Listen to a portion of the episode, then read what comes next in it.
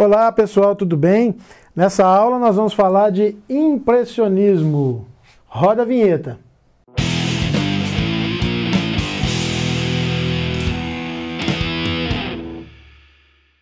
impressionismo foi um movimento artístico surgido na França no final do século XIX. Ela é a primeira ruptura com a arte clássica, com os cânones da arte clássica.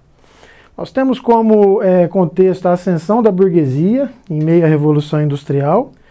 Estamos em meio à Belle Époque, né, que é aquela, aquela atmosfera cultural cosmopolita. As cidades vão se tornar símbolos da vida moderna há uma maior movimentação na vida noturna pelo advento da luz elétrica, e Paris é o centro da vida artística e cultural. A fotografia já é uma realidade, ela é muito importante para a gente entender a estética é, impressionista. Ela não busca, o impressionismo não busca representar o objeto, ele busca representar a luz que incide no objeto. É, diferente de tudo que nós vimos anteriormente, né, que sempre buscava, a representação era sempre de um objeto. Agora, é, a, isso a fotografia já faz. A fotografia já faz isso com. É, ela é um meio mecânico mais eficiente de apreensão do imediato. Então agora ela vai tentar, a arte vai tentar imitar agora, é, captar a luz que incide nos objetos. Ela é, é pelo fato dela é, buscar a luz, né, e a luz natural, a luz que, tá, é, que acontece naquele horário específico, ela vai ser feita ao ar livre, coisa que antigamente se fazia no, é, nos ateliês, anteriormente se fazia nos ateliês, com uma luz idealizada, né?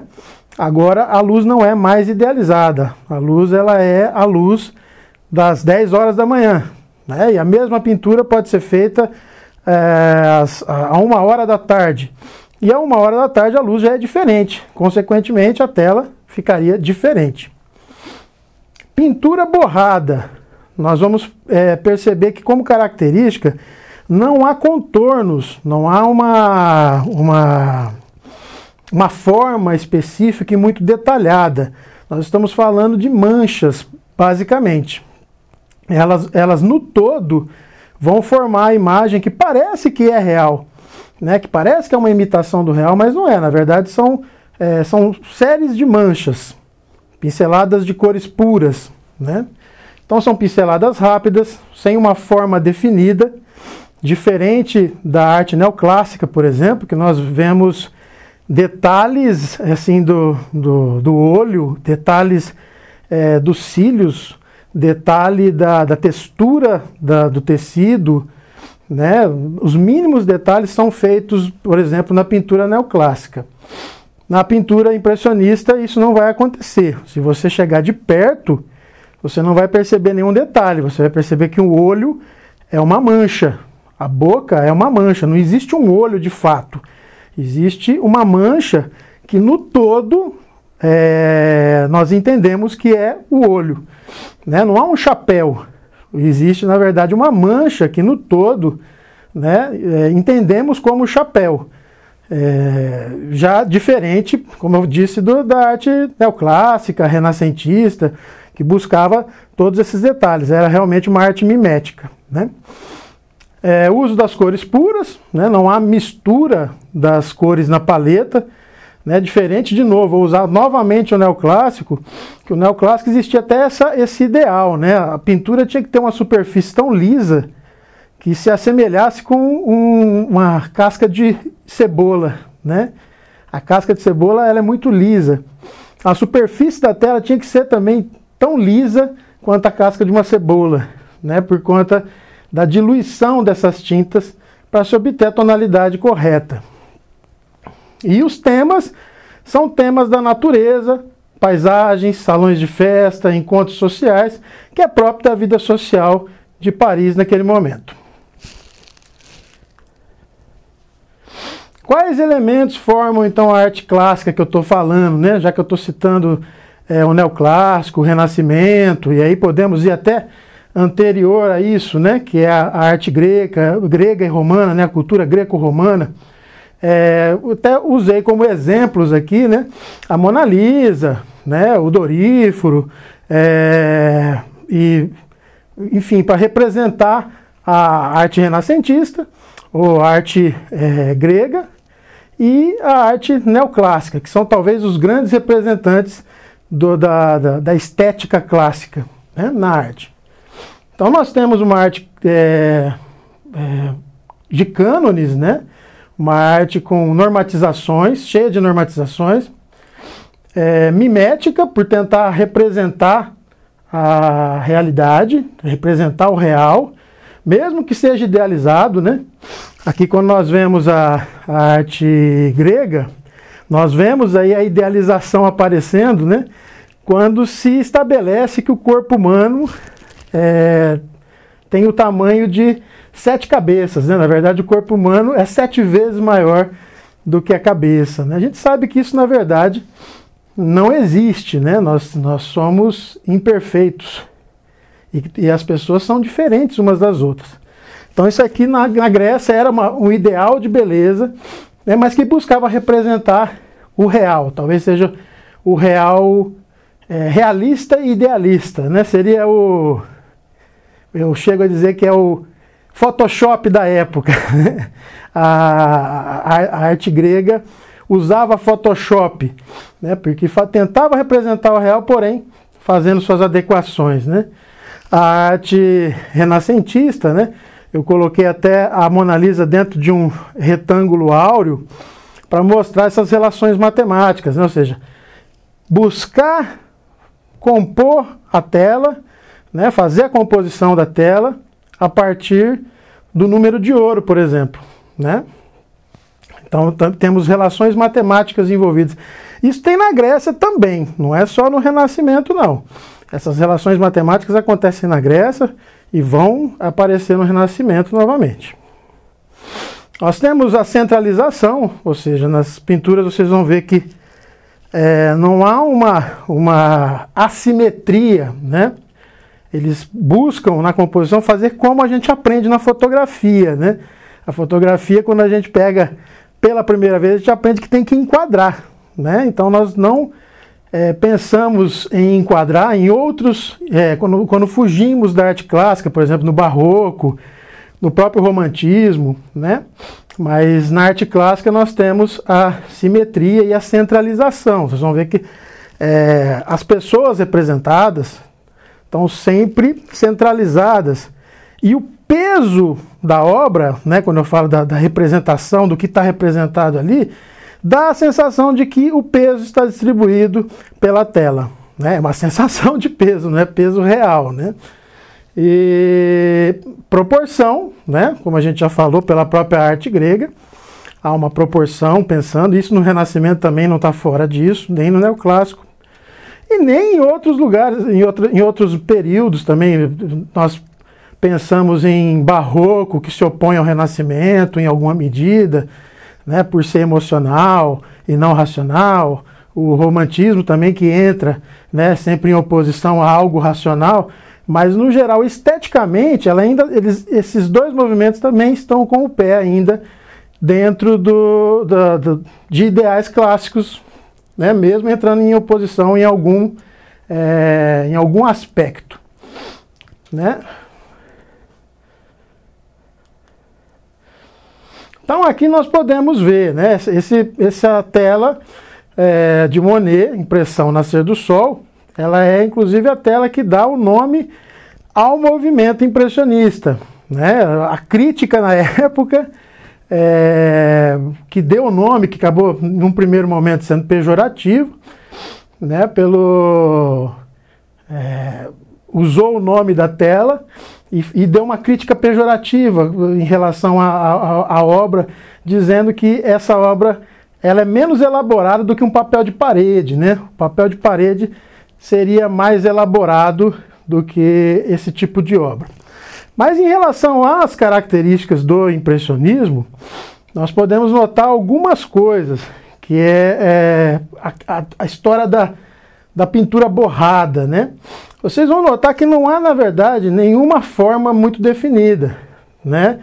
É, nós vamos ver que a embarcação que está aqui, né, o barco que está aqui, na verdade não tem nenhum detalhe de barco, né, nem as pessoas que estão no barco. Elas são, na verdade, manchas, uma mancha escura, né, em relação às outras manchas que estão ao seu redor. Por exemplo, a, a água, ela não é, ela é uma série de manchas azuis, brancas, algumas mais escuras, com o reflexo da, do sol, que seria é exatamente isso que ele está querendo é, retratar, né?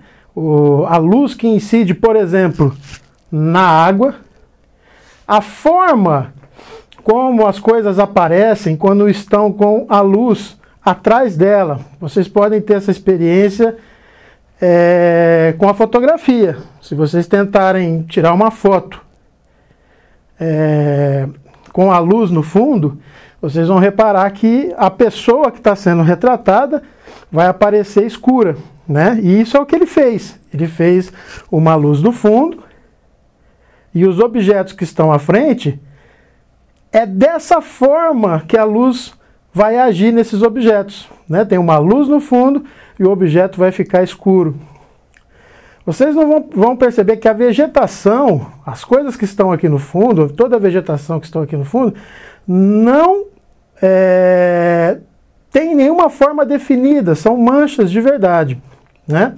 Não há nenhum detalhe que possa ser percebido com relação a árvore, folha, alguma coisa desse tipo.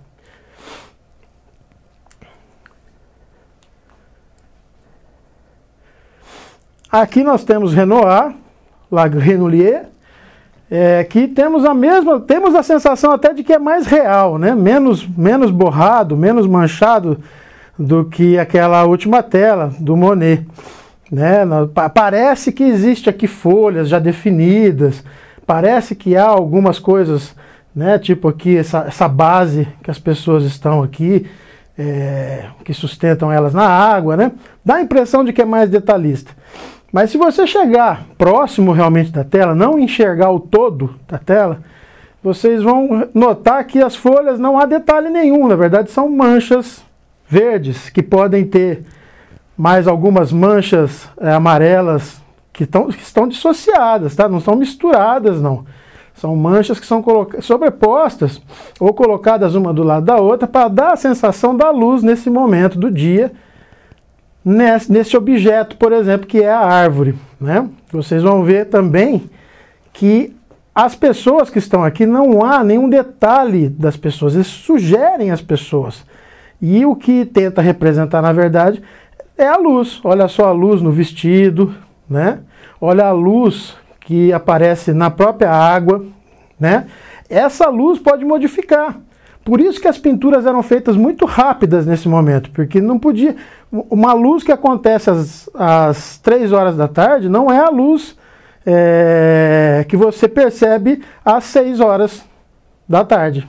Né? Às 6 horas quase da noite já. Né? Então essa é uma luz completamente diferente. E a, como a busca era da luz, você tinha é, que ser rápido, né? buscar captar essa luz o mais rápido possível porque se demorasse demais, a, a sua percepção em relação a essa luz no objeto seria outra. Aqui a ponte japonesa, essa aqui é muito conhecida, né, do Monet. Parece também que tem elementos do real aqui. Você fala, nossa, para chegar a, a, esse resultado, né, dá a impressão de que é uma paisagem detalhista, né? Mas não é uma paisagem detalhista. Aqui são uma série de manchas verde, amarela, é, vermelha, azul, né, que vai montando um todo que parece no todo ser detalhista, realista, mas que é, na verdade é, é, um, é, um, bando de borrões. Né? É é, são cores puras é, dissociadas né, que no todo a nossa percepção entende como uma paisagem e parece ser realista.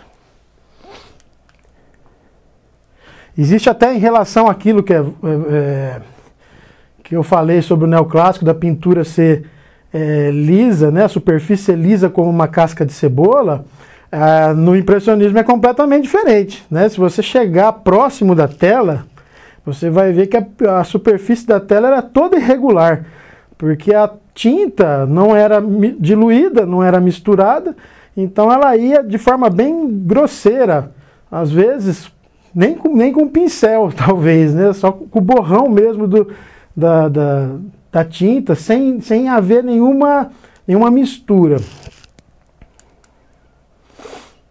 Aqui outro caso que parece ser né, bem realista, dá a impressão no primeiro momento que é realista, porque você percebe é, bem as nuvens, a relação da cor com o céu de, e, a, e, as nuvens e a, a, vegetação. Parece que o vestido né, tem suas formas, seus volumes, mas na verdade, é, se você chegar próximo da tela, você vai ver que o olho não, não é um olho, né? na verdade é uma mancha. Não, quase não se percebe boca, né? Não percebemos uma série de elementos aqui que são na verdade manchas. E de novo, o que ele está representando é essa luz aqui e como ela incide no é, guarda-chuva, né, na sombrinha. É, porque dependendo da hora do dia, essa luz pode estar tá em, outro, em outra posição e ela vai iluminar de forma diferente. Tá? Então essa luz específica que bate aqui, que bate aqui, que bate aqui no, no, no chapéu do menino, tudo isso, da forma como ela pega na vegetação, tudo isso é resultado da percepção dele em um horário específico.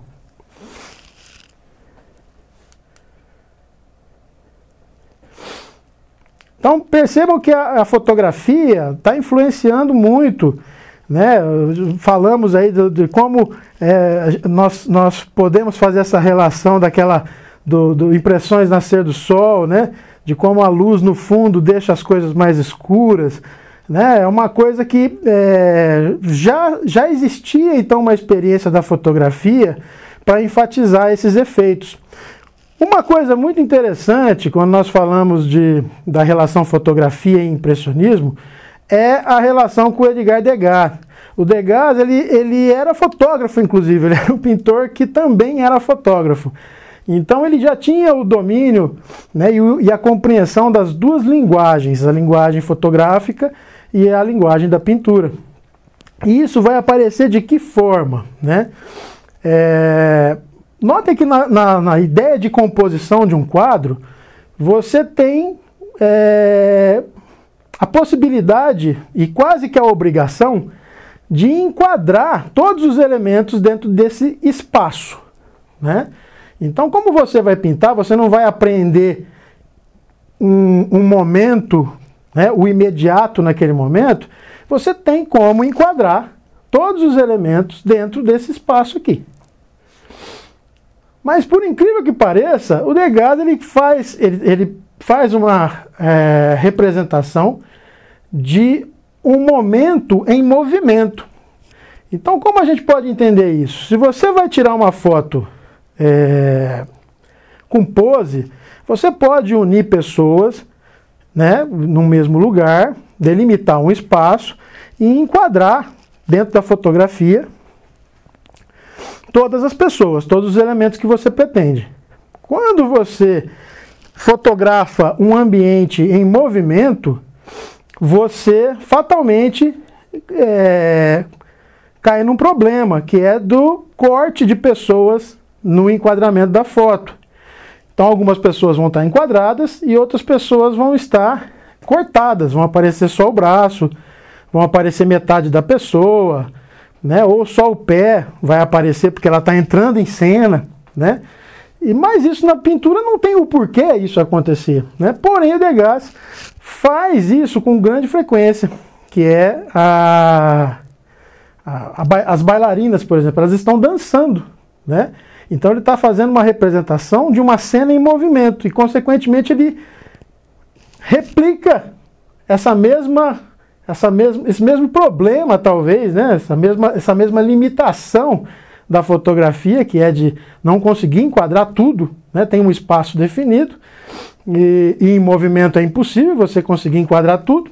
Ele faz isso também, isso fica é, é reproduzido nas pinturas do Degas. Olha só como essas bailarinas não estão enquadradas. Ele poderia muito bem, dentro de uma ideia de idealização da tela, colocar elas para dentro do quadro. Mas ele não fez isso. Que é a mesma coisa, bailarinas em verde. Notem como ele fez a representação de uma cena em movimento, onde algumas são enquadradas, outras não estão enquadradas, reproduzindo uma coisa que é própria da linguagem fotográfica. Bom, na música, isso, é, essa, essa é uma parte que normalmente as pessoas não falam tanto.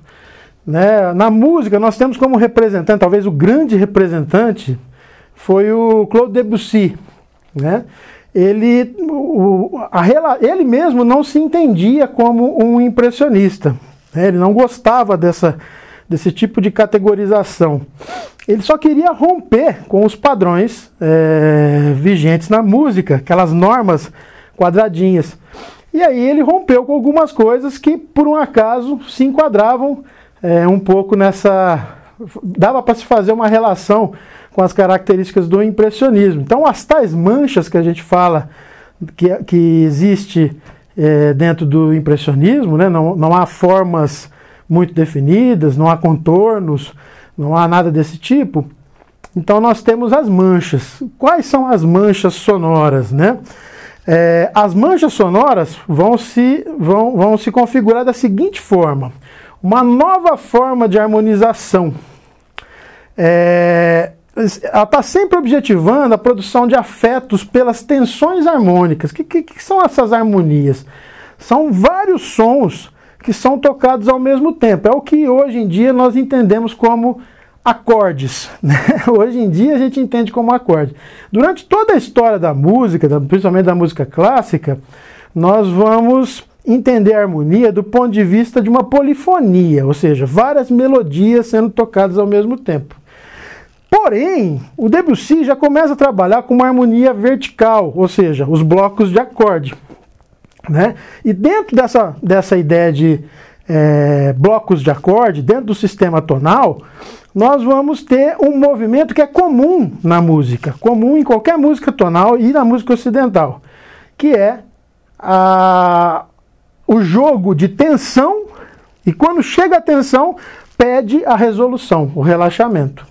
Né? Isso é um movimento de quase todas as músicas, qualquer análise que você fizer de música, vai ocorrer esse tipo de, de resultado. Né? Faz, quase, faz, uma, faz parte dos padrões musicais, é como a gente entende a música, né? E ele faz uma outra coisa, ele sai desse movimento comum, que é a dissonância, tensão, e a consonância, que é a resolução, e ele começa a trabalhar com uma ideia de encadeamento, uma sequência de dissonâncias, coisas que, coisa que é, é, soa meio complicado na música que a gente entende, né? de forma é, normatizada. Então ele vai ali, em vez de tensionar e resolver, ele vai ficar tensionando, tensionando, tensionando, tensionando. Então dá a impressão. Ele vai, ele vai no final das contas, é, resolver. Mas até ele resolver, ele vai ficar fazendo sequências de dissonâncias que vão ser entendidas como as tais manchas sonoras, tá?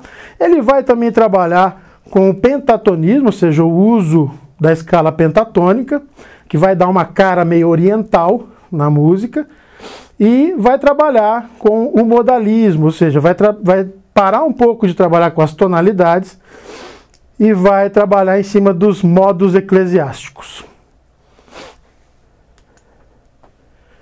Bom, nas questões do Enem, esse, é, o impressionismo não tem uma grande incidência. Ele não, não é uma um, um assunto que cai com questões muito bem definidas com relação ao impressionismo. Ele tá normalmente aparece, né, eventualmente aparece, porém ele pode aparecer como uma oposição a um outro movimento que, que, que tenha ideias diferentes. Por exemplo, o impressionismo ele tem um caráter objetivo, né? E ele pode entrar na questão em relação ao expressionismo, que tem um caráter é, subjetivo. Né? Ele pode também entrar em questões onde possa fazer um balanço entre a arte clássica e a ruptura que o impressionismo pode fazer. Então, aqui, é, provavelmente tentarão relacionar nas alternativas elementos próprios da arte clássica, como esfumato, que não faz parte do impressionismo. Esfumato é uma técnica é, clássica para tentar representar o real, já que ah, as pessoas não têm contorno, né? nós não temos contorno na realidade, o contorno é uma abstração, e o esfumato consegue reproduzir exatamente essa, essa, essa, esse degradê, né? essa diferença que existe entre uma parte com luz e a outra com, com mais sombra. É a técnica de luz e sombra, especificamente, pintura como imitação do real, simetria, todos esses elementos são elementos que não podem estar dentro da alternativa. Tá? Estando dentro da alternativa, já anula né, a possibilidade de ser a alternativa correta que caracteriza, por exemplo, o impressionismo. Buscarão elencar como características elementos opostos ao impressionismo, como contornos nítidos com cor preta. Não há contorno, nem muito menos nítido, nós já falamos que é um borrão, né? E a própria cor preta é evitada, tá? principalmente em relação ao contorno. É, ligar a ideia de representação do objeto, né? falou que está tentando representar o objeto, já temos que tomar cuidado, porque na verdade não quer representar o objeto, quer representar a luz que incide no objeto. Então são detalhezinhos, quase que palavras-chave. Né? E ligar a ideia de subjetividade de idealização. Ligou a ideia de subjetividade? Não dá, não dá para ser porque o impressionismo é objetivo. Né? E não dá para ser idealização também. Esses elementos não estão é, dentro da ideia de impressionismo. Bom, pessoal, é, encerramos esse módulo então impressionismo e até a próxima.